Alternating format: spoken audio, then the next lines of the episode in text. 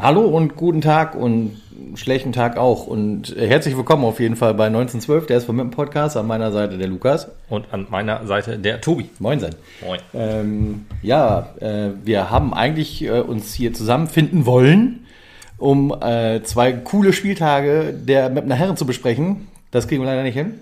Nein. Wir besprechen stattdessen einen guten Spieltag und einen, wo wir uns fragen, was ist passiert. ähm, ihr habt es ja gemerkt, natürlich haben wir nach Ferl kein äh, Podcast hingekriegt. Ihr habt da keinen verloren in der Liste. Äh, ähm, sondern wir haben uns gesagt, wir nehmen das beides jetzt hier Double-Feature-mäßig zusammen auf und Hatten ja, gehofft, ist vielleicht auch besser, denn vielleicht wäre die zu. Euphorie zu groß gewesen, bevor die Ernüchterung uns so gar hat auf den Boden der Tatsachen knallen lassen. Aber gut, wir äh, hauen einfach mal raus. Wir fangen mal an mit dem SC Verl, oder? Ja, erstmal kurz, erstmal kurz Info noch. Ähm, also wir besprechen äh, die beiden Spiele der Männer und äh, zum Schluss besprechen wir auch noch den Saisonstart unserer SV Meppen Frauen. Wir hatten auch schon den ersten Spieltag hinter sich und ein Liga, ach, äh, ein Pokalspiel und da gehen wir dann am Ende auch noch drauf ein. Das wollten wir jetzt immer so machen, in jedem Podcast halt auch über die Frauen sprechen, wenn sie dann gespielt haben. Aber beim letzten Podcast haben wir es einfach vergessen. ja. aber genau, SC Fair geht los. Ähm, Änderungen im Vergleich äh, zum vorigen Spiel. Dombrovka wieder fit, äh, durfte auf der linken Seite wieder rein für, für Gibi. Und Hemlein kam für Fedel. Man hat wieder auf das äh, klassische alte System umgebaut. Also in Zwickau ist man da ja so ein bisschen auf die Nase gefallen. Ähm, mit dem 5, äh, also mit dem 3-5-2 oder 5-3-2, wie auch immer. Ähm, hat jetzt wieder auf, auf 4-2-3-1, auf die klassische Aufstellung so ähm, ja, umgestellt. Und das hat auch Ohne eigentlich. zu groß zu spoilern, womit mit Recht. Ja, bei meinem Spiel auch wahrscheinlich dann. ja, aber es war dann äh, direkt ein gutes Spiel von Anfang an. Also man hat äh, direkt Druck nach vorne gemacht, hat fair so ein bisschen ja, gezeigt, wie Drittliga-Fußball so ist. Also das äh, war für die ja ehrlich gesagt auch neu, vor Zuschauern zu spielen, muss man mal ehrlich sagen. Letzte Saison ja aufgestiegen äh, in der Corona-Pandemie-Zeit. Und da ja, das Spiel vor den meisten Zuschauern im letzten Jahr wahrscheinlich auch in unserem Stadion, vor 2300. 2300, ja. Äh, aber da hat Fair Mittel gefunden, uns an unser Spiel zu hinten, äh, hindern und hatte dann relativ viel Spaß in dem Auswärtsspiel wahrscheinlich. Ähm, und jetzt hatten wir mehr den Spaß, weil äh, wir die auch wirklich niedergebrüllt haben sozusagen. Ja, mit der zweieinhalbfachen Menge der Fans halt, ne? Nee, genau, genau. Und halt auch äh, Fair mit, mit 70 Zuschauern, wie es, glaube ich, in der Zeitung stand, äh, dem nicht so viel entgegensetzen konnte und halt Fair auch so ein bisschen, ja, von dieser ganzen Atmosphäre so ein bisschen überrascht war. Das ist immer interessant. Ne? Bei unseren Zuschauern hat man das Gefühl, man will runter re- reduzieren. Und wenn ich jetzt mich an die Kulisse von Ferl erinnere, beziehungsweise in den Auswärtsgästeblock, dann habe ich nicht das Gefühl, dass da 70 Leute standen. Aber gut, wenn es Ja. in, der Presse, äh, in der Presse steht, dann soll es wohl stimmen. Ja, wahrscheinlich ist ja stand- immer sehr gut. Verstand da, glaub, standen wahrscheinlich auch nicht 70, aber es, bestimmt haben sich auch noch ein paar auf der neuen Tribüne eingefunden, sitzplatzmäßig. Ja, das kann Vermute ich einfach mal, dass da, dass da auch noch ein paar saßen, aber ja. Ähm, aber es war wenig los, kein ge äh, äh, geordneter Support, äh, organisierter Support, genau, so meine ich das. Aber gut, ich weiß nicht, ob Fair das überhaupt hat, aber naja. Kommen wir zum Spiel wieder. Ähm, direkt äh, auch immer so ein, so ein Ding irgendwie ge gefühlt in jedem Spiel bisher. Äh, der erste Ball, wenn wir Anschluss haben, geht immer direkt nach vorne. Man versucht direkt schon ähm, ja, sozusagen ein Tor zu schießen quasi. Äh, und die Marschrichtung ist immer ganz klar. Das ist eigentlich egal, ob es auswärts oder zu Hause ist. Mm, Es geht schon nach vorne. Das ist äh, Unterschied noch zur letzten Saison. Und das gefällt mir ehrlich gesagt richtig gut. Ja, aber äh, in, in dieser Phase der, des Spiels haben wir auch fair äh, hinten reingedrückt. Noch relativ ohne Torchancen zwar, aber äh, man hat gleich versucht zu zeigen, hier, das ist Meppen, das sind die Zuschauer und das sind wir. Und äh, ihr als Fair habt ihr nichts zu melden und keine Chance. Und das äh, ist der Fußball, den wir eigentlich sehen wollen, würde ich jetzt mal so sagen. Und äh, ja, das, das war schon beeindruckend, weil das kannte man aus der letzten Saison halt nicht. Und es war, oder sagen wir es anders, es ist schon lange her, dass man sowas gesehen hat. Und das war wirklich cool, das hat richtig Spaß gemacht. Die erste Chance gab es dann auch in der 12 Minute durch Chris Hemlein, die noch äh, ja, am Tor vorbeigehen, wo wir noch im Stadion gesagt haben, okay, weit daneben und dann knallte der quasi gegen diese Stange hinterm Tor. Also war doch deutlich näher dran als Als wir es vermutet haben. vermutet haben. Die Perspektive lügte dann. Die etwas andere Perspektive in diesem Fall. ähm, Äh, was aber schon klar wurde, also Fair, ich habe vor dem Spiel äh, äh, zu dir sozusagen äh, gesagt einfach, äh, Fair, wir sind eigentlich klarer Underdog heute, weil Fair ein sehr, sehr spielstarkes Team hat. Äh, letzte Saison haben sie ja wirklich auch gezeigt, dass in ihnen steckt, so als erst als Aufsteiger eine gute Saison gespielt, die zweitbeste Offensive ähm, und Platz 7 äh, das ist schon eine, ordentliche Leistung, auch zwischendurch mal auf dem Ausstiegsplatz gewesen oder auch mal Erster, wenn ich das noch richtig weiß, zum Saisonstart letzte Saison. Und ähm, jetzt auch relativ äh, souverän Saisonstart hinter sich gebracht und trotz großem Umbruch im Team eigentlich den spielerischen Aspekt immer so, ja, trotzdem immer noch so im Vordergrund gehabt. Da habe ich gedacht, puh, könnte schwierig werden für uns. Ähm, aber wir haben das ehrlich gesagt ganz gut gehandelt, bis auf in einer kurzen Phase in der ersten Halbzeit, wo äh, wir ein bisschen nachlässig im Pressing waren. Und das zieht sich jetzt auch ins Mannheim-Spiel so ein bisschen hinein, dass äh, wenn wir dieses hohe Tempo nicht, ja, ich sag mal so, lange gehen können oder lange gehen, kann das Spiel wieder äh, kippen auf jeden Fall. Weil da, ähm, äh, in diesem Fall, man hat quasi, ja, ich weiß gar nicht, ob man es äh, überhaupt noch Pressing nennen kann, aber es war eigentlich quasi nur noch Koruk, der ein bisschen ja, auf den Ball gegangen ist, aber wenn drei Fährler hinten sind und nur ein Mappener, dann können die natürlich äh, sich den Ball hin und her schieben, Räume suchen, Ball auf, äh, aufbauen und alles. Und äh, ja, das äh, war in der Phase, hätte ich gedacht, uh, wenn das jetzt hätte ein Tor werden können, das wäre fast eine gute Chance geworden. Also Fehler gut aufgebaut, hat uns ein bisschen so gelockt im Zentrum, so rausgelockt. Ähm, äh, also unsere, unsere, unsere, de, unser defensives Mittelfeld, unser, eigentlich eher unsere Innenverteidigung. Da konnte Rabic den Ball relativ unbedrängt auf den äh, äh, völlig freien äh, Lannert flanken, der verzieht. Und mich wundert diese Szene, äh, weil wir haben ja gedacht, der steht heute, der steht heute gar nicht mehr, also der ganze Saison nicht mehr so frei, dass er den nicht einfach einschieben kann, aber das würde irgendwie in keinem äh, Highlight-Video oder Rückblick-Video auf das Spiel irgendwie gezeigt, wo ich denke, Alter, das ist die beste Chance im ganzen Spiel gewesen und es sind noch zwei Tore gefallen sozusagen. Also das war schon hammer. Das war die eine Riesenszene, wenn, äh, aber äh, das ist sozusagen der, der Waldhof-Moment der, der Fährler, weil wenn die den reingemacht hätten, wir hatten ja auch gute Chancen bei Waldhof, wenn die ihn da reingemacht hätten, dann wäre es schon wieder ein nettes Spiel geworden für, für Ferl. Aber so, ähm, ja, war das wirklich sehr interessant. Also er stand völlig frei und schießt den Ball, schießt den Ball dann eher ins Seiten aus. Also wirklich sehr, sehr komisch, wie er den genommen hat. Aber gut, kann man sich ja nochmal angucken, wer möchte. Ähm, ja, ja, gut. Aber danach war das so ein bisschen das, das kurze Mini-Aufbäumen von Fair und dann ging es für uns wieder weiter nach vorne. Noch nicht so, dass man sagt, äh, wir hatten so krass äh, viele Torchancen, aber man hat wirklich ähm, durch, durch hohen mannschaftlichen Druck, sagen wir mal, äh, wirklich sich immer dem Tor mehr angenähert. Ähm, hat auch etwas bessere Standards äh, geschlagen als im Spiel gegen Zwickau davor. Fair war aber auch gut in der Verteidigung, muss man dazu sagen. Also unsere Standards sind ja diese Saison noch nicht so der absolute Bringer. Da musste auf jeden Fall noch mehr kommen. Und ja, aber äh, insgesamt muss man sagen, es sah auf jeden Fall alles schon deutlich besser aus, als, wir, was, als, als das, was wir in Zwickau gesehen haben. Ja, und dann können wir, können wir gleich eigentlich schon zum 1 zu 0 kommen in der 30. Minute. Fehlpass beim Abstoß, wo der Torwart so weggerutscht ist. Also wir haben den Rasen gut gewässert, muss man sagen. Hemlein und Koruk leiten das Tor so ein.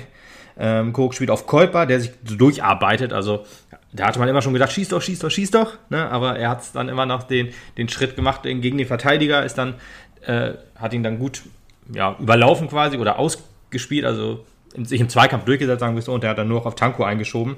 Und äh, ja, dann muss, also der musste nur auf seinen Fuß hinhalten. Der hatte eigentlich am wenigsten an dem Tor sozusagen verdient, aber es war der Torschütze dann in dem Fall.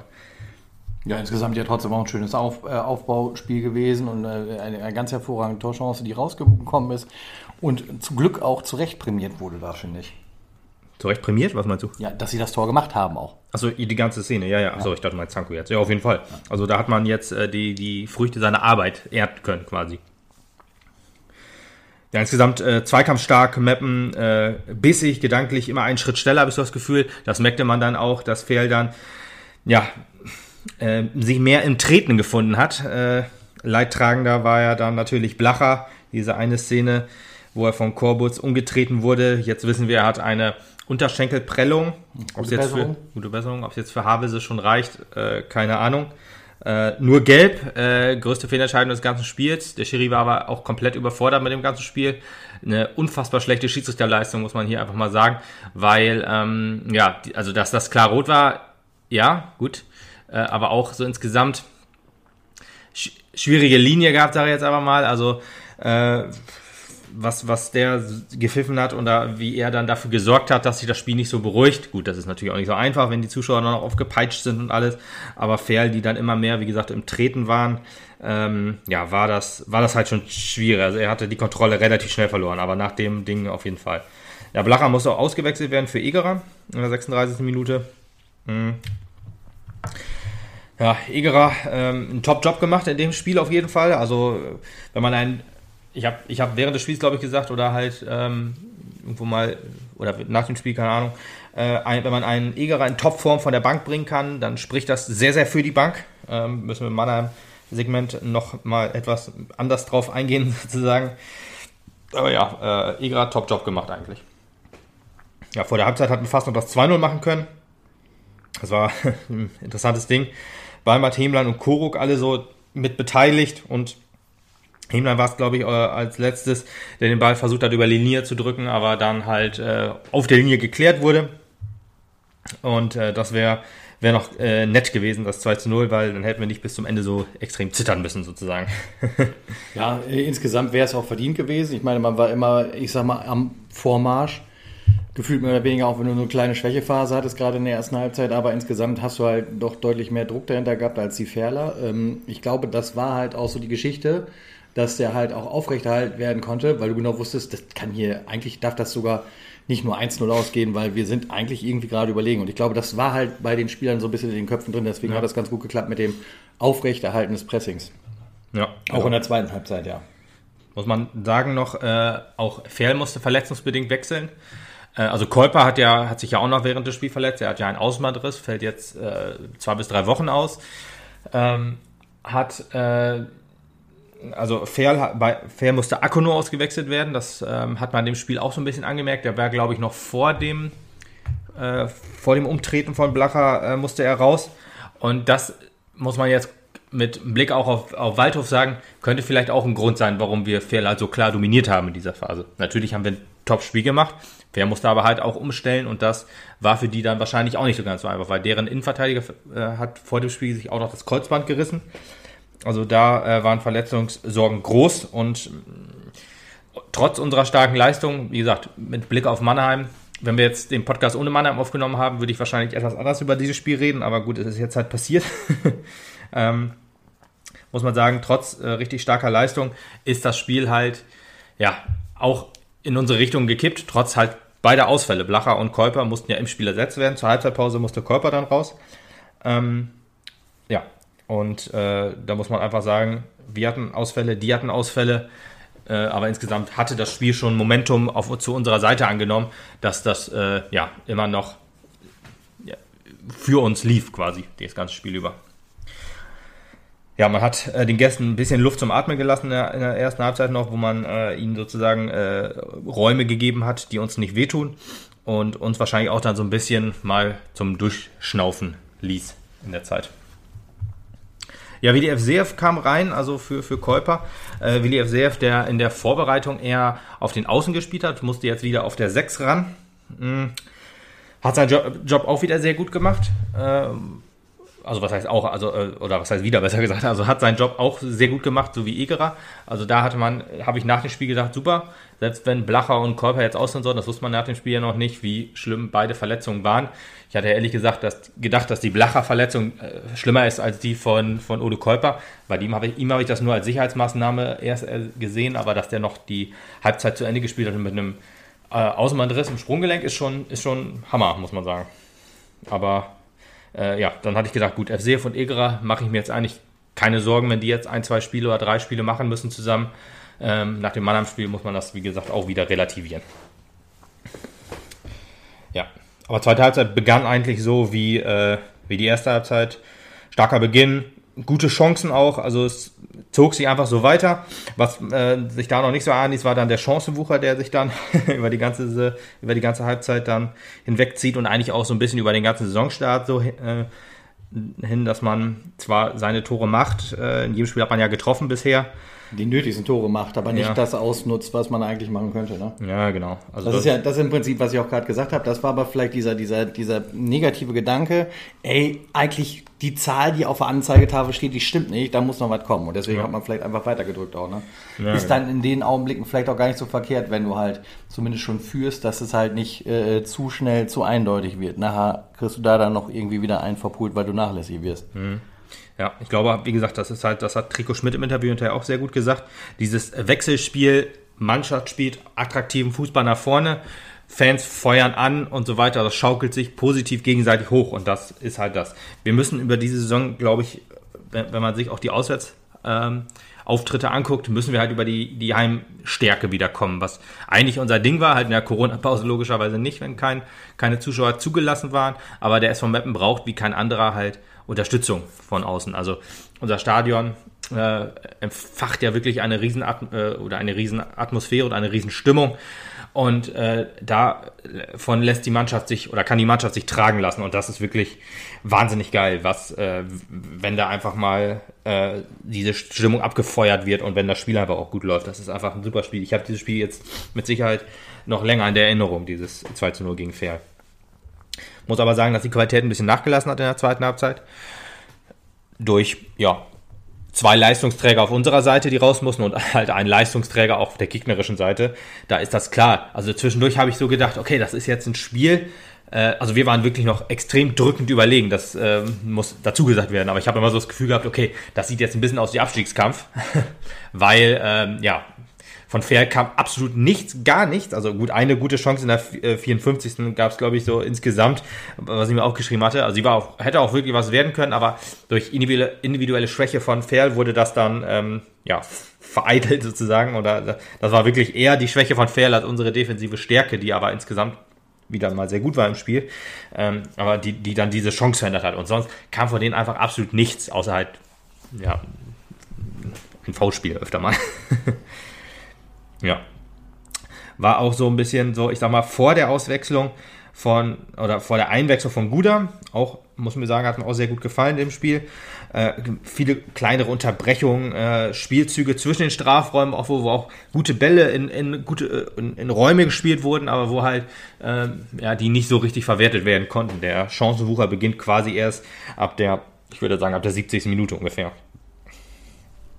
Weil jetzt kam dann äh, die Einwechslung die ersten sozusagen in der Halbzeit Guda und Dombrova kamen rein für Koruk und Hemlein. Ähm, beide sehr gutes Spiel gemacht, fand ich. Guda hat den Elfmeter rausgeholt und war ein bisschen, war insgesamt ein bisschen unglücklich, weil er ein, zwei Fehlpässe äh, gespielt hatte. Aber er hat sofort frischen Wind gebracht. Man hat gemerkt, okay, er in der Sturmspitze in Anführungsstrichen ähm, hat Konter gut angetrieben. Das hat er noch besser gemacht als Koruk eigentlich, weil Koruk eigentlich meistens derjenige ist, der sich da ein bisschen fallen lässt und sich Bälle holt. Aber Guda ist immer derjenige gewesen, der den langen Ball äh, nach vorne getragen hat.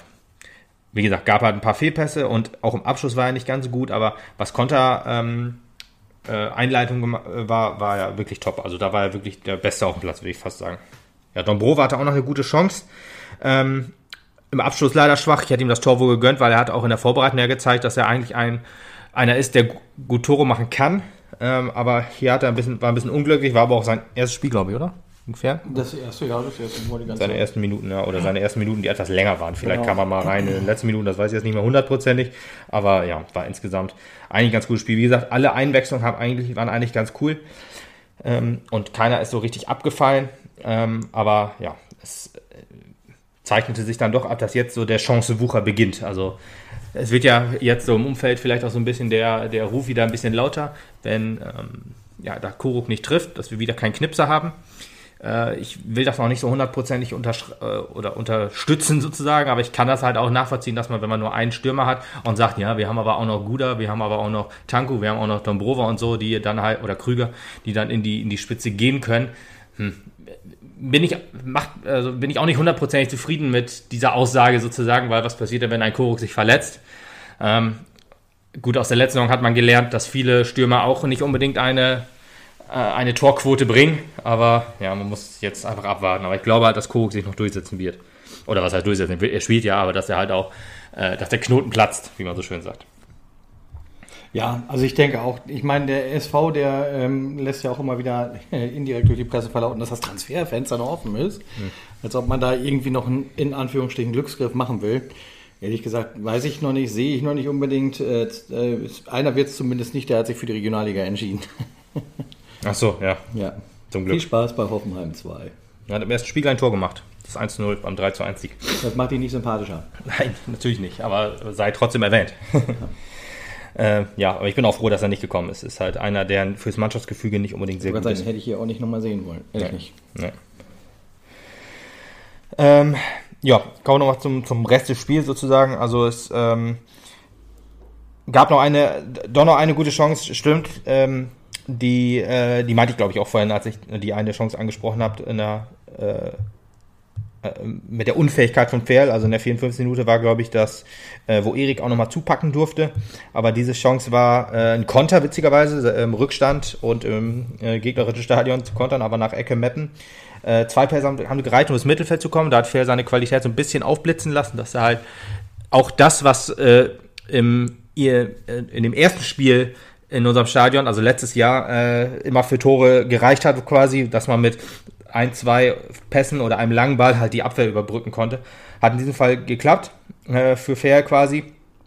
Fast zumindest, also äh, in der letzten Kette war das dann halt so, dass Dombrovka erst Rabic abgegrätscht hat und Sapina, der reingekommen ist, hat für den Akono, ähm, äh, ja, der sich den Ball einfach zu weit vorlegt und dann am Tor vorbeilegt sozusagen. Also da war er echt frei durch, hat den aber dann schlecht äh, angenommen oder schlecht weiter verarbeitet und da ist er dann am Tor vorbeigegangen. Ja, und äh, der Indiz, ich habe da auch mal nachgeguckt, äh, ähm, warum wir eigentlich richtig starke Bank hatten, meiner Meinung nach, und äh, nach dem Fairspiel, war, dass man Fedel für Bünding gebracht hat. Das ist ein interessanter Wechsel, dass du halt in der 85. Minute, wo du nur in Anführungsstrichen 1-0 führst, äh, einen Innenverteidiger, der wahrscheinlich müde ist, rausnimmst und einen, einen anderen Innenverteidiger nimmst äh, oder bringst. Normalerweise ist das ja so, dass du halt ähm, einen Innenverteidiger für den Offensiven bringst, um halt hinten ein bisschen dicht zu machen. Fall war das halt ein positionsgetreuer Wechsel und spricht auch definitiv für Fedel, dass man ihm, der hat ja auch ein gutes Spiel gemacht gegen Zwickau in der, ähm, äh, in der Zeit, also in der ganzen, in der ganzen, im ganzen Spiel.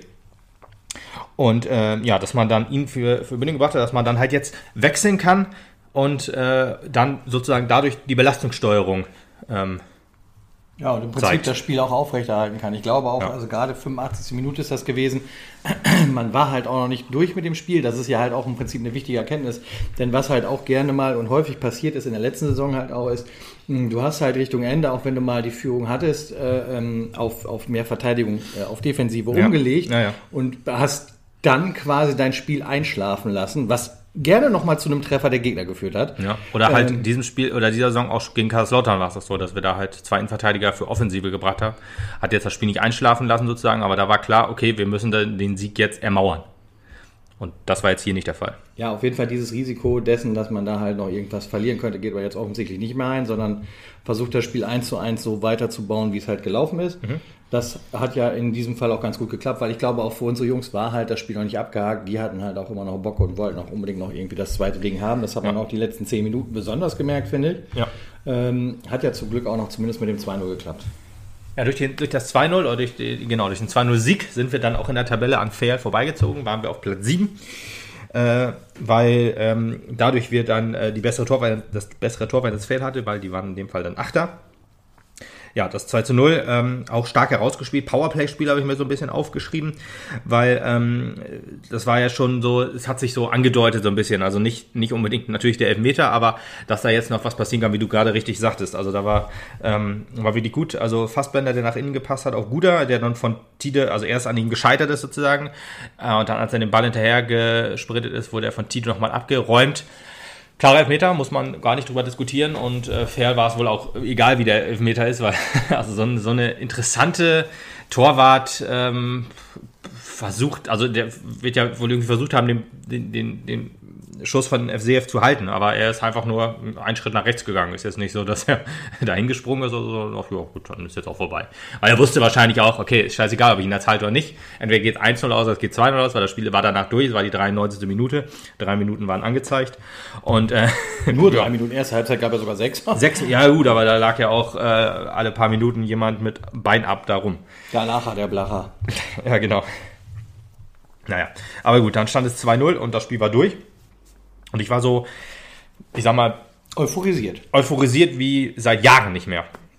Ah ja, äh, stimmt, das wollte ich gerade noch sagen, äh, zu, zu dem Fedel- und Bünding-Wechsel. Ich habe mir dann auch die letzten Saisons angeguckt, wo es auch gut für uns lief. Dass es letzte Saison nicht so war, logisch, aber auch in der, unserer ersten Drittligasaison oder in unserer dritten Drittligasaison, wo wir halt äh, beide auf Platz 7 äh, geendet sind und zwischendurch auch mal ganz oben waren. Ich habe mir da die ersten paar Spiele angeguckt, wo wir knapp gewonnen haben sozusagen.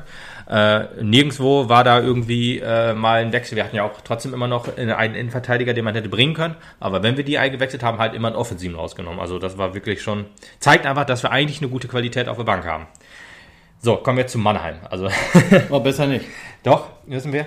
Ähm, dazu sei gesagt, Mannheim wird ein bisschen, ein bisschen kürzer besprochen, weil wir nehmen das hier quasi am Tag danach auf, äh, aufgrund zeitlicher äh, Diskrepanz. Diskrepanzen, genau das richtige Wort. Und Äh, ehrlich gesagt auch, um das seelisch einfach direkt abhaken zu können. Richtig, genau, für mein, auch für meinen Seelenhall, weil ich gucke mir die Spiele immer noch mal an. Ich bin sehr froh, dass ich mir das 5 zu 0 gegen Mannheim nicht angucken muss, muss ich ehrlich sagen. Wollte ich halt nicht laut erzählen, aber ich wollte Lukas auch von diesem Bann befreien, dass Ja. er sich den Trümmer nochmal angucken muss. Den Trümmer, genau. Ich hätte es natürlich getan, aber ich bin doch sehr, sehr froh, dass ich es nicht muss.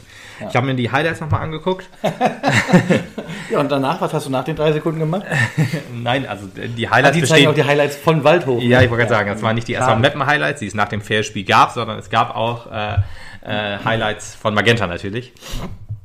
Ja, man musste natürlich äh, verletzungsbedingt wechseln. Also man hat Egerer und FCF reingebracht für Blacher und Kolper. War halt die logischen Wechsel. Es gab auch keine ähm, also ke- keine Überraschung Keine im Überraschung, Spiel. genau. Nee, wa- warum auch? Hätte ich auch nicht gemacht. Ich hätte ganz genauso aufgestellt, logischerweise. Man hat ja einmal experimentiert in Zwickau, hat da mit Fünferkette gespielt, hat dann gemerkt, es klappt, es klappt nicht. Also ich, ich, will die Idee der Fünferkette persönlich auch noch nicht aufgeben. Allerdings finde ich, ist dieses, ähm, diese Ausstellung im Moment alternativlos. Und äh, das soll man erstmal so weiterspielen. Und wenn man sich da einspielt, du, äh, alles gut. Wenn wir damit äh, eine gute Saison spielen, bin ich da auch sehr zufrieden mit, weil eigentlich hat das System mehr Vorteile als, als Nachteile, wie man eigentlich äh, sieht. Auch, na gut, in diesem Spiel jetzt nicht, aber insgesamt muss man einfach sagen, es war einfach besser, wie es, wie es halt mit Viererkette gelaufen ist.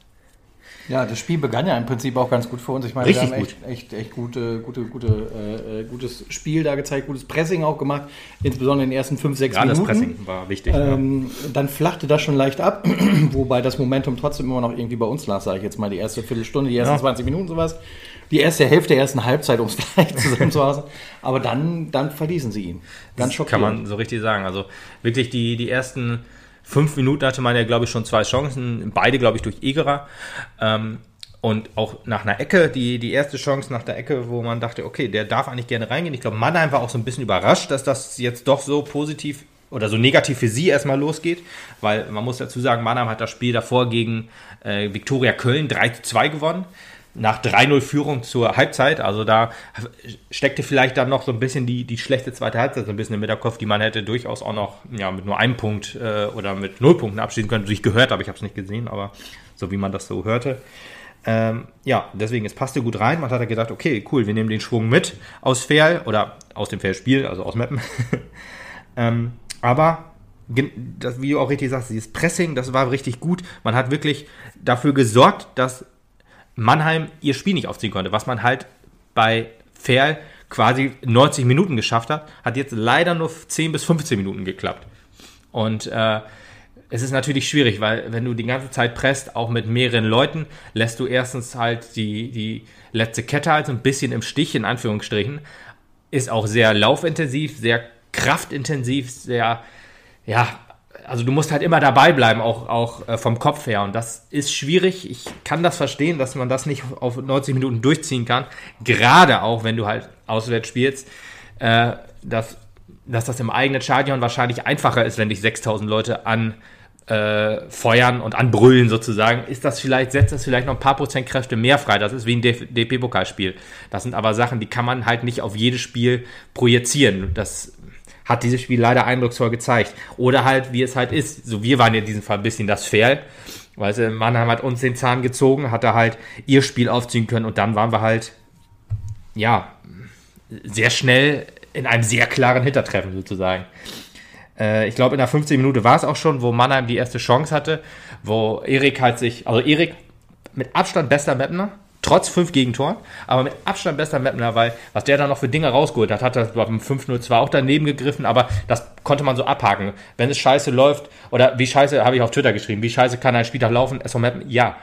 also du hattest ja alles mit da drin. Du hattest fünf Gegentore, du hattest ähm, rote, Karte. Äh, rote Karte, genau. Du hattest äh, zur Halbzeit hatte man ja zweimal verletzt, in Anführungsstrichen ausgewechselt. Also ich hoffe, es ist nichts Ernstes, aber Fassbender musste verletzt raus und Eger halt auch.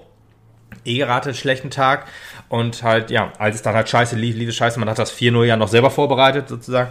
Aber fangen wir erst nochmal, können wir erst nochmal zurück. Also, mh, das war diese Szene, Domaschke gut gerettet, musste dann auch noch mal kurz behandelt werden, weil er wohl irgendwie einen Finger ins Auge bekommen hat oder irgendwie Dreck ins Auge bekommen hat oder sowas. Äh, da hatte man schon gedacht, boah, nee, ey, das darf jetzt nicht wahr sein. Also jetzt, gerade wo Mannheim stärker wird, dürfen wir doch nicht auf, auf Erik verzichten. Aber es ging ja dann für ihn weiter. Für ihn ärgerlich eigentlich, aber nee, es äh, ging Gott sei Dank weiter. Und äh, ja, das 1 zu 0 musste man wieder denken, okay, das äh, kenne ich doch irgendwo her. Also Ecke von ähm, Max Schnatterer auf Segert, der sehr unsympathische, also ein sehr guter äh, Kumpel bestimmt von äh, Benjamin Gommert, die werden sich bestimmt äh, nach dem äh, unserem Relegationsspiel auf ein Bier getroffen haben und das gefeiert haben. Nein, äh, also der, wenn man sich als Relegationsspiel erinnert, die beiden hatten sich ja das ganze Spiel über am Kabbeln und ja, ist kein grundsympathischer Mensch leider und dass der auch noch zwei Tore macht und jetzt hier das 1 zu 0 ähm, ja, war blöd. Ah, nee, stimmt gar nicht. Das 1 war der Freistoß, 2 zu 0 war die Ecke. Sorry, aber beides von Schnatterer vorbereitet. Auch, ähm, ja, weiß ich nicht. Also, das hatte auch wieder an Halle erinnert. Da hatte Halle ja auch eine interessante, in Anführungsstrichen, Freistoßvariante, wo es einfach heißt, äh, irgendeiner stiert sich so durch, der dann keine Beachtung findet. Ähm, ja, in den Highlights sieht man, eigentlich war Egerer ihm zugeordnet. Und es ist auch nicht so, dass Egerer ist ja ein etwas kleinerer Spieler, dass der dann das Kopfball verloren hat. Nein, in diesem Fall ähm, kam er den Schritt zu spät und äh, ja, äh, Segert hat ihn einfach nur einschieben können. Also der ist ihm direkt auf den Fuß gefallen sozusagen. Also es war sehr, sehr starker, sehr starker Freistoß. Trotzdem denke ich mir so, Alter, schon wieder ein Standard-Gegentor. Das ist jetzt schon, also in dem Spiel gab es ja vier Standard-Gegentore, muss man sich einfach mal auf der Zunge zergehen lassen. Vier Stück und alles war dabei. Ecke, äh, Freistoß und Einwurf. Ja, also jetzt herausfiltern könnte, wo unsere Schwäche liegt. Ja, genau. Und das ist jetzt nicht, weil Mannheim, also natürlich ist es, Mannheim hat gute Standards geschlagen. Das, das äh, steht außer Frage. Aber wenn man mal zurückguckt auf die Spiele, die wir auch verloren haben oder halt nicht gewonnen haben, weil alles, was wir gewinnen, gewinnen wir zu null offensichtlich. ähm, aber wenn man dann jetzt zum Beispiel auf das erste Spiel gegen Halle guckt, war halt auch ein Standard dabei oder zwei sogar, glaube ich, weiß nicht mehr hundertprozentig. Und dann guckst du auf ähm, Hertha BSC, ganz, ganz einfache Eckenvariante. Dann guckst du auf Zwickau, ganz einfache Eckenvariante. Und dann guckst du auf Mannheim und siehst, da ist alles dabei, was wir nicht können quasi. Ja, nach dem 1 0 Pfosten nicht decken, haben wir auch wieder gesehen. Hätte in diesem Fall nichts gebracht. In Fall, nee, in dem Fall nicht, nein. Aber äh, ja, Genau, das nach dem 1 zu 0 hat man sich schon gedacht, puh, guter Start. Mannheim wurde immer besser. Das 1 zu 0 war auch hoch verdient zu dem Zeitpunkt schon. Äh, Mannheim wurde auch immer besser. Also die Leute, die da im Stadion waren, haben sie auch gut angepeitscht, muss man leider sagen. Und das äh, 2 zu 0 führt zu einem psychologisch sehr ungünstigen Zeitpunkt. Also wir haben ja letztens mal darüber gesprochen, ob es, gar, ob es wirklich so ungünstig ist, kurz vor der Halbzeit ein Gegentor zu kriegen. Und jetzt wissen wir, ja, ist es definitiv. Ähm, ja, es war halt in der zweiten, in der Nachspielzeit. Äh, und ja, diesmal war es Ecke. Ob das jetzt der Gamebreaker war, ich habe es, glaube ich, äh, im Fanforum so geschrieben und äh, ja, das wird es auch wohl so gewesen sein. Wenn man jetzt aber mal guckt, sich die Szene nochmal anguckt, sieht man auch, dass, ähm, dass Segert äh, eine sehr extreme Textilprüfung an Egeras Trikot macht. Und das ist einfach was, was man abpfeifen muss. Da gibt es keine zwei Meinungen. Das ist ein klares V-Spiel und das muss der Schiedsrichter sehen und das muss der Schiedsrichter abpfeifen.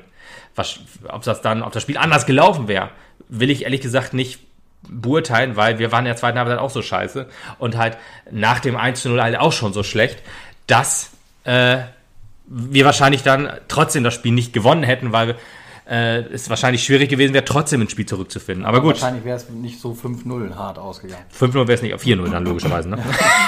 nee, aber keine Ahnung, vielleicht wäre es auch nur 1-0 ausgegangen. Vielleicht hätten wir auch noch einen Punkt geholt, keine Ahnung, das wissen wir nicht. Wir können jetzt nur die Leistung bewerten. Und gut, das war jetzt ein klares Foulspiel, aber ist halt passiert, wie es ist.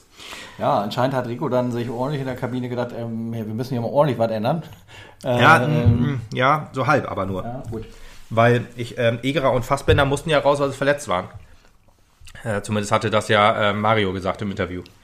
Also gut, er hat dann dreifach gewechselt, klar, wenn du zweimal wechseln musst. Und dann hast du halt noch ähm, Amitov gebracht für Hemlein. Gut, Hemlein hat nicht am Spiel teilgenommen, muss man sagen. Das äh, trifft aber eigentlich an, äh, auf sehr, sehr viele zu. Auf, bei Fassbender war es ein bisschen schade, weil er war immer noch Aktivposten, so wie immer eigentlich. Auch aber nicht so hundertprozentig, ähm, ja, mit, mit, Durchschlagskraft. Aber wie gesagt, nach zehn Minuten war halt auch keine Durchschlagskraft mehr da. Da gab es niemanden, der noch einigermaßen gut gespielt hat. Vorne auf jeden Fall nicht. Und na gut, hinten eigentlich auch nicht. Wenn man Standards nicht verteidigen kann, dann ist das, wem muss man es ankreiden? Natürlich der Defensive. Aber ja, der Dreifachwechsel, genau. Hat nicht so viel gebracht. Es gab eine kurze Mapner Chance durch Willi FCF äh, noch. Ähm, aber ja, das 3-0 fiel in der 51. Minute, da war das Spiel durch. Äh, das war die Vorlage von Tanko. Es war gar nicht das 4 0, es war das 3 0. Mhm.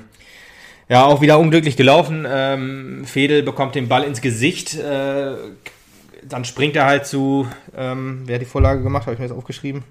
Nee, habe ich nicht. Aber dann kam zu, zu, einem Mannheimer und dann wollte Tanko klären und klärt dann vor die Füße, äh, vor die Füße von Martinovic, der dann halt ja, eine extrem, einen extrem schönen Lupfer angesetzt hat.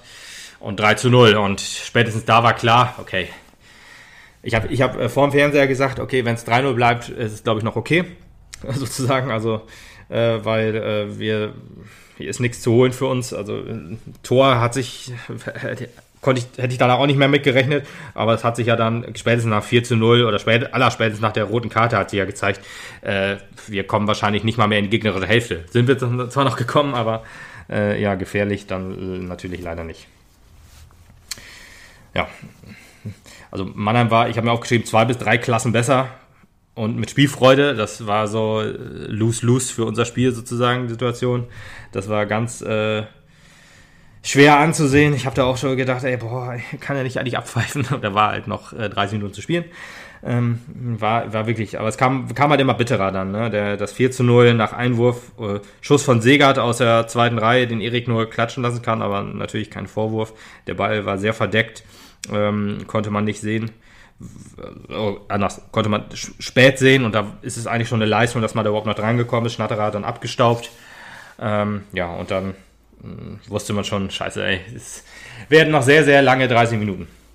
Außer für Jonas Fedel natürlich, der hat sich dann direkt äh, die rote Karte abgeholt. Äh, ich habe mich richtig aufgeregt vom Fernseher, weil ich gedacht, es kann nicht wahr sein, dass er da eine angebliche Tätigkeit äh, mit Rot bewertet, weil ich, wir hatten ja gedacht, äh, du ja auch, äh, dass er erst äh, Rot gibt, weil er ihm angeblich getreten ja, hätte. rückwärts gegangen ist und ihn dann beide noch auf dem Boden erwischt hätte, ja, genau. was ja aber auch gar nicht der Fall gewesen wäre. Nee, er hat ihm ja, mit offener Sohle äh, gegen die Wade gegrätscht, was äh, ja, was ja eine klare rote Karte ist und was ein klares Frustfall war, was wahrscheinlich drei bis vier Spiele Sperre mit sich zieht. Ähm, darf ihm nicht passieren, er ist noch jung, wahrscheinlich äh, kam viel zusammen, äh, was vielleicht auch noch die Szene, wo er den Ball ins Gesicht gekriegt hat und dann äh, ja dann äh, da daraus ein Tor wurde. Wahrscheinlich war er einfach so gefrustet, weil einfach gar nichts lief. Ähm, und deswegen tut er mir ein bisschen leid, aber ja, auch die Szene darf halt so nicht passieren. Naja.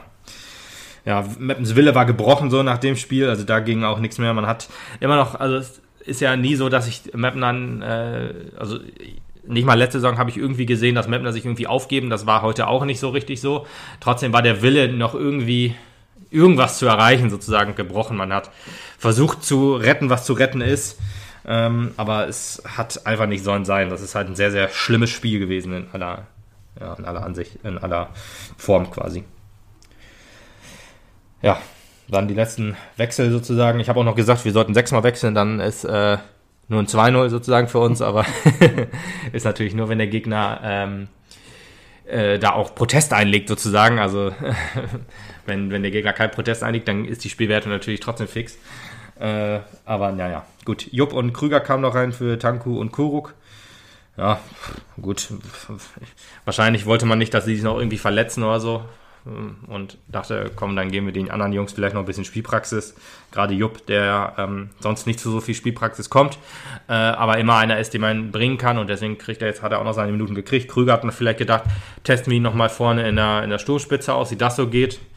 Jo, keine Ahnung, wir waren ja nie in der Stoßspitze so richtig. Mhm. Mannheim hatte noch zwei, drei Riesenchancen quasi, das, äh, das 5-0, ja, schmeichelhaft nicht, aber äh, das, es hätte noch höher ausgehen können eventuell.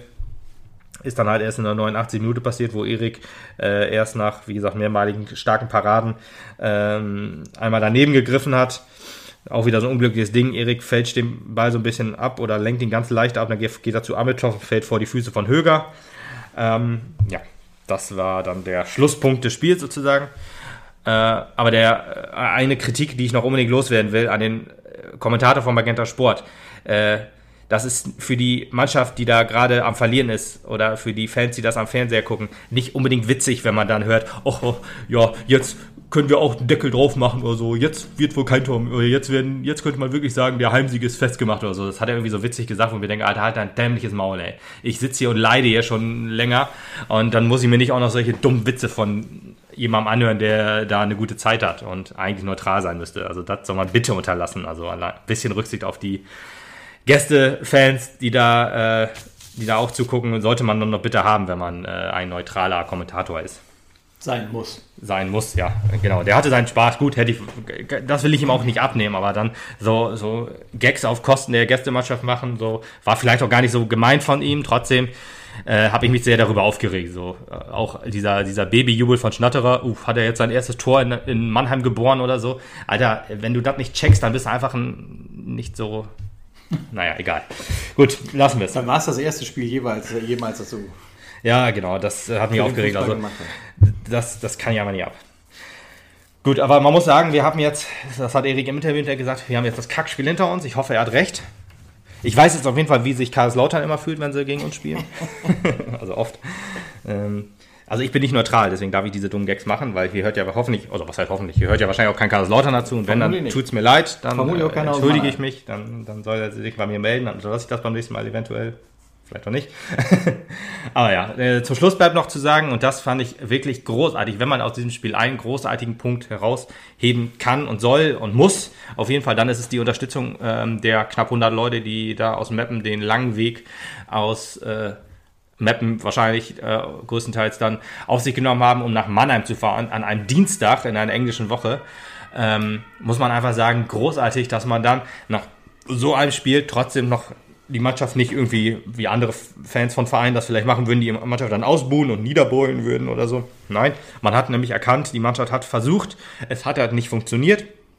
Und was die Mannschaft braucht, das haben wir aus der letzten Saison halt auch mitgenommen, wahrscheinlich als Fans, äh, oder viele Fans wahrscheinlich, dass ein positiver, positiver Support und positive Unterstützung einfach wichtig ist. Und gerade das brauchen wir als Verein, gerade das braucht der SV Meppen. Und dass dann die Fans, die ja auch so glücklich sind, dass also wahrscheinlich alle, die da im Block standen, logischerweise eigentlich, weil ich meine, wer den Weg nach Mannheim macht, der ist auch dann glücklich, dass wir immer noch dritte Liga Fußball sehen dürfen und können.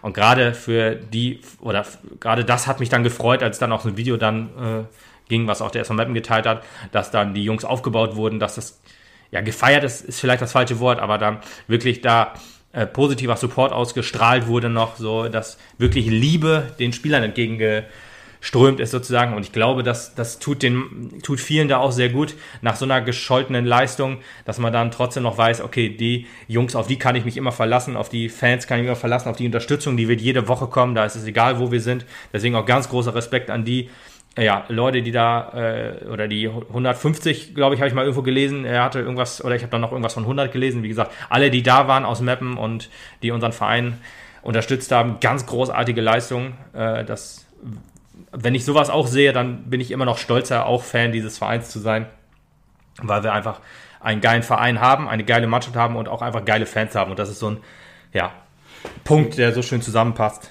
Machen wir uns auch nichts vor. Ich meine, wie es ja dann auch schon gesagt wurde, den Schrotthaufen jetzt der Saison haben wir jetzt hoffentlich hinter uns. Und man muss ja jetzt auch nicht sagen, nach den ersten vier Spieltagen war die Bilanz so gut wie noch nie bei uns in der dritten Liga. Ähm, und äh, da gibt es jetzt halt auch noch keinen Grund, äh, irgendwas äh, zu dämonisieren. Es hat nicht sollen sein. Es ist ordentlich in eine Grütze gegangen. Den, den, den Ausrutscher darf man mal haben, ist gar kein Thema. Wenn es jetzt halt am Wochenende oder beziehungsweise genau. am Montag normal weitergeht gegen Richtig. Havelse, dann genau. ist auch alles wieder im Lot auf dem Boot. Deswegen, dann haben wir aus sechs Spielen zehn Punkte geholt. Das ist ein sehr guter Saisonstart, würde ich mal sagen. Wieso? Was ja, direkt von drei Punkten ausgegangen, alles gut. Ja. Ja, also tut mir leid, Heimspiel hm, gehe ich doch von Siegen aus. Also das möchte ich doch haben. Und wenn dann der Tabellenletzte kommt, da ist es mir egal, was für ein Name da steht, ob das TSV Havelse ist, ob das ähm, Sportfreunde Lotte wäre zum Beispiel oder irgendwo eine da in der Nähe äh, ist, dann ähm, sind das halt alles Sachen, da sage ich, da müssen Punkte her, da ist der Name egal, da gucke ich auf die Platzierung. Und Heimsiege müssen, also Heimspiele sollten eigentlich immer gewonnen werden. Und wir haben eigentlich die Qualität, zumindest in Bestbesetzung, eigentlich jeden Verein schlagen zu können zu Hause. Auswärts, wie gesagt, da haben wir noch Probleme. Da muss man jetzt dran arbeiten. Da wird Rico dran arbeiten, hoffe ich. Auch äh, Rico hat auch wieder alles gegeben, sei dazu gesagt. Äh, Im Interview äh, konnte er nicht mehr sprechen, weil ähm, er äh, total heiser war. Da hat man das, das Interview dann auch abgebrochen, sozusagen von Magenta nach, nach ein paar Fragen. Und, aber die erste Frage, die gestellt wurde, ähm, weil Erik ja äh, das erste, Inter erste Interviewpartner war, äh, ob man sich, oder da sagte er, dass man sich darauf jetzt erstmal ein Bier genehmigt sozusagen, um das zu vergessen.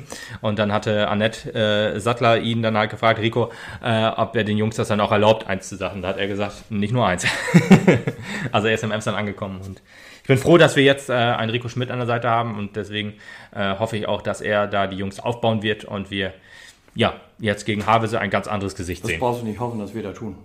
Ja, ja, gut. Ja, aber ich hoffe, dass da Reaktion gezeigt wird und dass wir halt äh, da wieder ein Spiel sehen wie gegen den SC Verl. Ja. Gut, das waren die beiden Spiele unserer, unserer Männer. Und dann kommen wir zu unseren Frauen.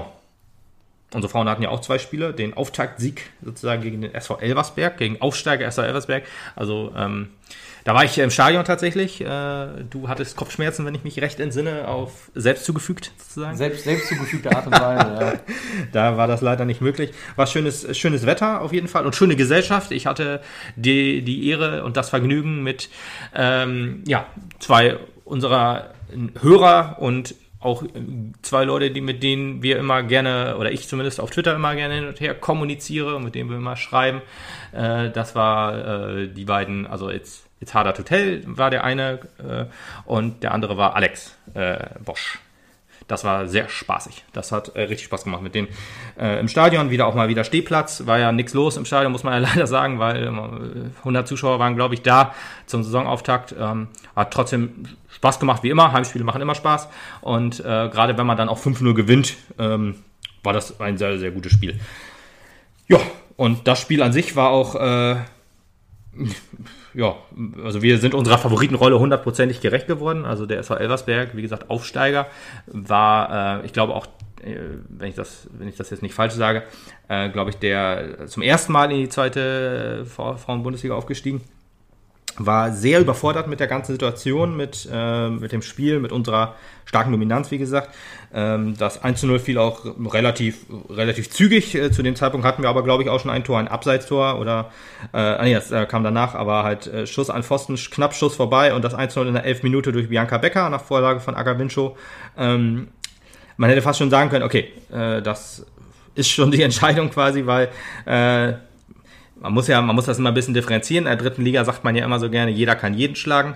Zweite Frauen-Bundesliga oder erste Frauen-Bundesliga sind halt zwischen den ähm, Top-Teams, wo man den SV Meppen in der zweiten Liga hundertprozentig zuzählt. Wir sind klarer Aufstiegskandidat, da erzähle ich äh, auch nichts, was, äh, was ich nicht erzählen dürfte sozusagen. Das haben und, wir letztendlich auch im äh, Interview mit Rico und Theo gehört, dass das halt auch eigentlich die Position ist, die man gerne einnehmen möchte. Roger. Nicht Rico. Was habe ich gesagt? Rico. Rico ja, okay. Roger natürlich. ja, Rico äh, Interview kommt sorry, sorry Roger. ja, aber äh, ist halt in der Bundesliga so. Du hast ja den FC Bayern München, ähm, also in der, in der Frauenbundesliga, ähm, hast du den FC Bayern München, der ja die ersten, keine Ahnung, 15 Spiele oder so zu null gewonnen hat quasi.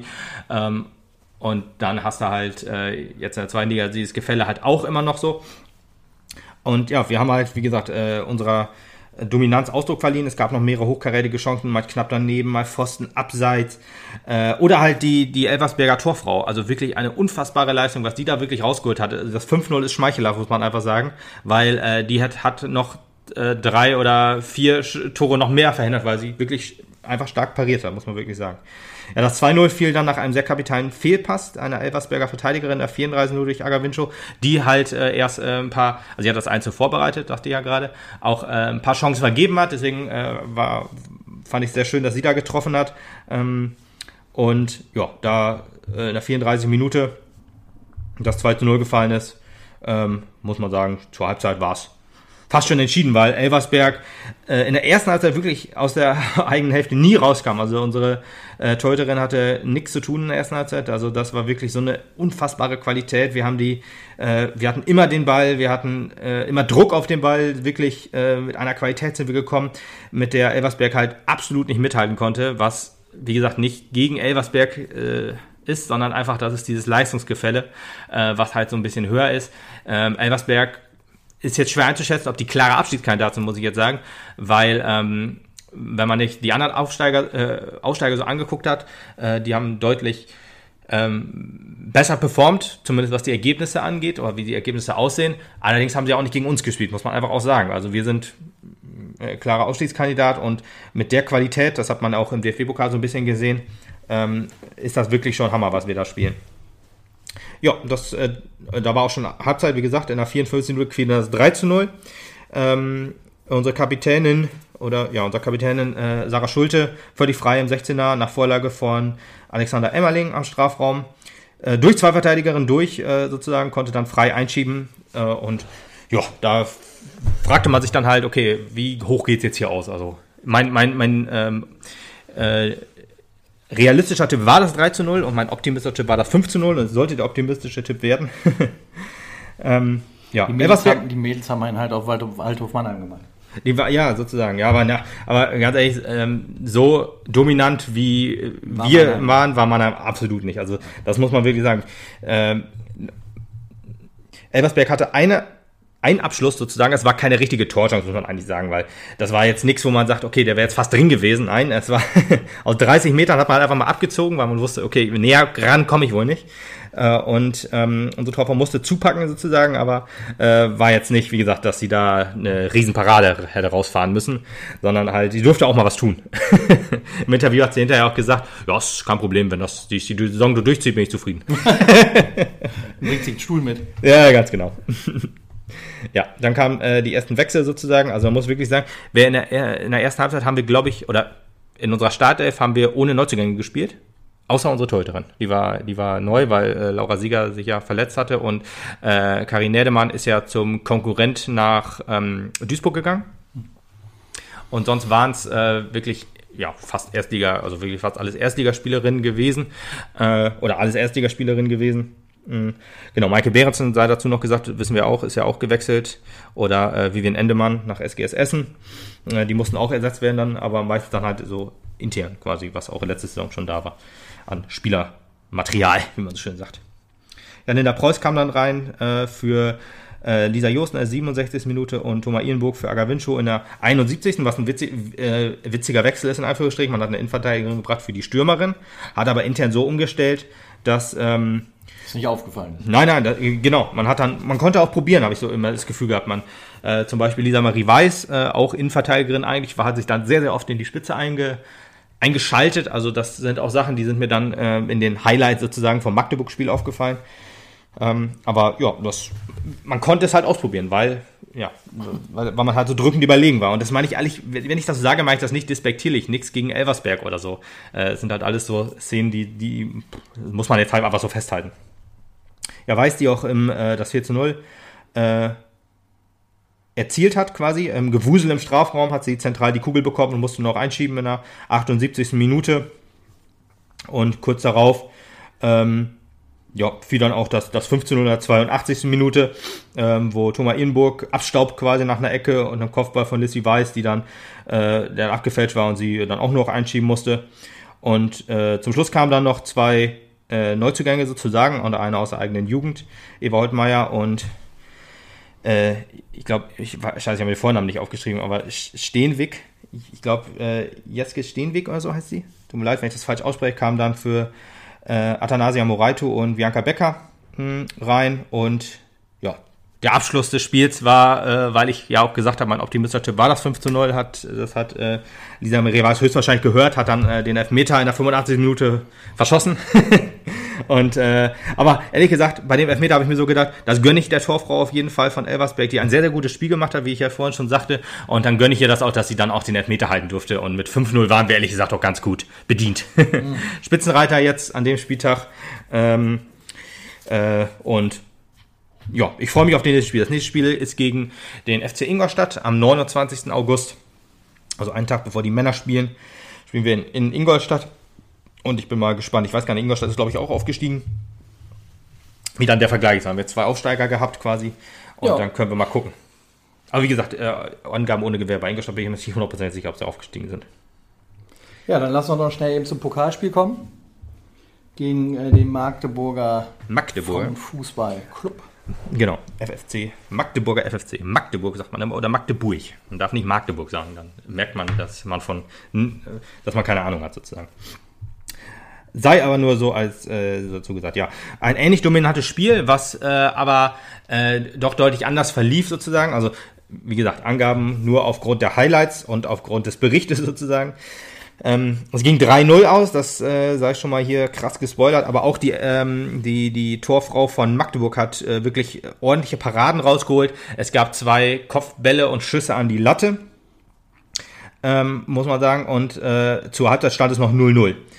Was aber wirklich sehr, sehr gut funktioniert hat, waren äh, lange Bälle und Spielverlagerungen. Das konnte man auch in den Highlights schon sehen, dass da sich dadurch immer sehr, sehr gute Chancen herausspielen konnten. Und ja, wie gesagt, Latte, Lattenkopfball von äh, von Lizzie Weiß nach Vorlage von Thea Fullenkamp, muss man äh, sagen, dass da merkte man schon, okay, es ist, man kommt dem Tor sehr, sehr nahe.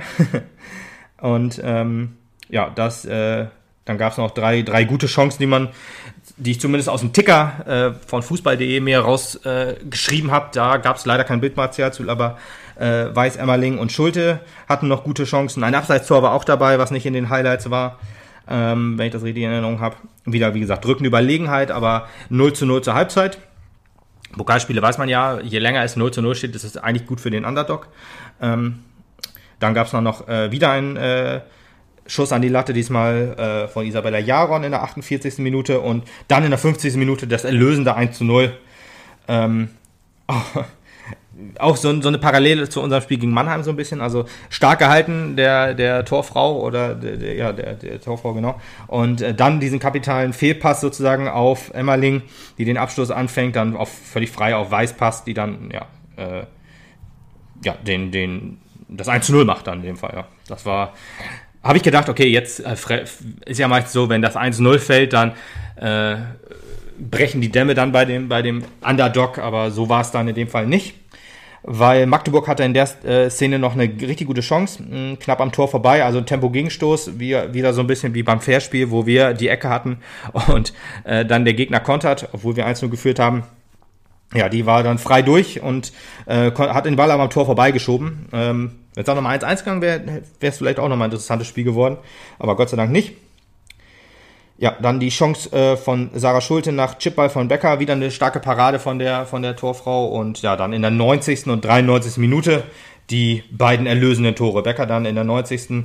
Äh, starker Ball aus, aus 18 Meter, also wirklich ein richtig schöner, schönes Tor. Und Lisa Justen mit ihrem ersten Tor für den SV Meppen, so wie ich äh, gelesen habe, in der 93. Minute ähm, Ball von von äh, Schulle aus der Abwehr, äh, in den Rücken der Abwehr und sie hat dann ja eingenetzt, ja, wie man das ja noch ein bisschen verfolgt bei uns in der kleinen WhatsApp-Gruppe, wo du dann halt auch geschrieben hast, irgendwann, ach übrigens, es wird wohl 2-0 ausgehen, Smiley und dann gefühlt sofort die Nachricht, der kam, übrigens, es wird wohl 3-0 ausgehen, Smiley. Ja, genau. Ja, gut, ja, das ist doch ein ordentliches Ergebnis und damit ist man im DFB-Pokal eine Runde weiter. Genau, jetzt kommen erstmal die harten Brocken, weil im DFB-Pokal der Frauen ist es nämlich so, dass die, ich glaube, die äh, Top 10 der ersten Liga, also ja zwölf äh, Vereine in der, in der ersten Liga, dass die so ein Freilos haben sozusagen. Also Magdeburg auch ein ähm, Regionalligist, Regionalliga Nordost, haben auch schon zweite Liga gespielt, ähm, sind jetzt aber, glaube ich, äh, vor der Corona-Zeit oder in der Corona, nee, vor der Corona-Zeit war es, glaube ich, abgestiegen und ähm,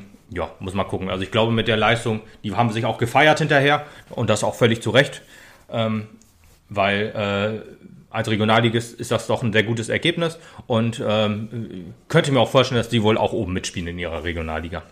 Ja. Aber natürlich auch nur ohne, ohne irgendeine Angabe zu haben, ob das eine starke Liga ist oder nicht. Also ich, ich weiß niemanden, der in der Regionalliga ausspielt, aber ich vermute einfach mal, wenn man sich gegen den Aufstiegskandidat aus der zweiten Liga doch eine, zumindest eine Halbzeit lang sehr, sehr gut hält, ähm, dann kann man da auch wohl oben mitspielen.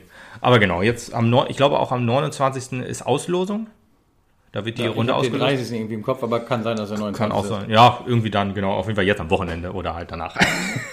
Aber ich meine, Auslosungen sind ja meins immer am Wochenende. Eigentlich, eigentlich sonntags immer, ne? Ja, genau, deswegen hätte ich das gedacht. Aber ja, da 18 Uhr wird dann die Runde ausgelost. Mal gucken, wir können auch einen Bundesligisten kriegen, logischerweise. Äh, dann wird das auch wieder, ich weiß gar nicht, ob wir dann Heimrecht haben, aber egal. Das Spiel war ja in Magdeburg, logischerweise. Schade eigentlich, wäre da wohl gerne hingefahren, aber Magdeburg ist halt doch ein bisschen weit weg. Bin ja halt nur so der nahe Auswärtsfahrer. Tut mir leid, aber naja.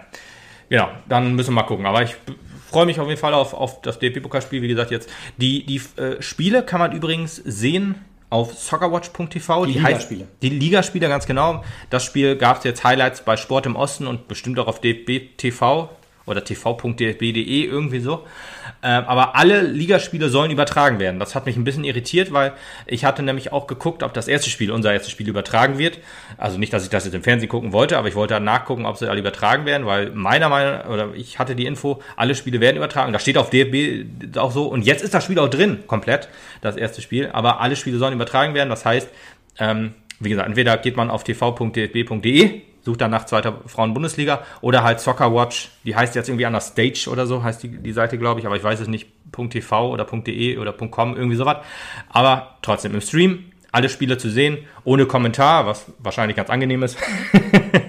Auch mit einer, ja, diese KI-Kamera, die dann, also eine Kamera, die immer dem Ball folgt sozusagen, kennt man ja dann.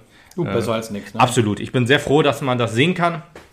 Freue mich auch dann jetzt gegen, gegen äh, Ingolstadt mit das Spiel anzugucken. Freue mich dann hoffentlich auf ein gutes Spiel. Ähm, ja, am Wochenende, wie gesagt, spielen die Frauen am Sonntag. Wir spielen am Montag, wir Männer. ist ja blöd, wenn man von den Frauen und wir spricht. Das war gar nicht beabsichtigt, tut mir leid. Die aber spielen aber wieder nur am Bierbecher rum. Genau, wir spielen am Bierbecher rum, aber die Frauen spielen am Freitag, ähm, am, am äh, Sonntag um 11 Uhr. Das sind auch immer so un, un, komische Anstoßzeiten, an die man sich erstmal gewöhnen muss in der zweiten Liga. Und äh, die Männer spielen am Montag zu Hause um 19 Uhr natürlich. Wieder Flutlichtspiel. Mm. Und ja, wieder Flutlichtspiel. Wir haben das, das nächste Heimspiel ist auch ein Flutlichtspiel. Das ist ähm, zu Hause gegen Freiburg 2. Aber dazwischen ist auch noch 1860 München. Aber ja, genau. Also die Frauen gucken am Sonntag und die Männer gucken am Montag. Und dann haben wir hoffentlich zwei Siege zu besprechen.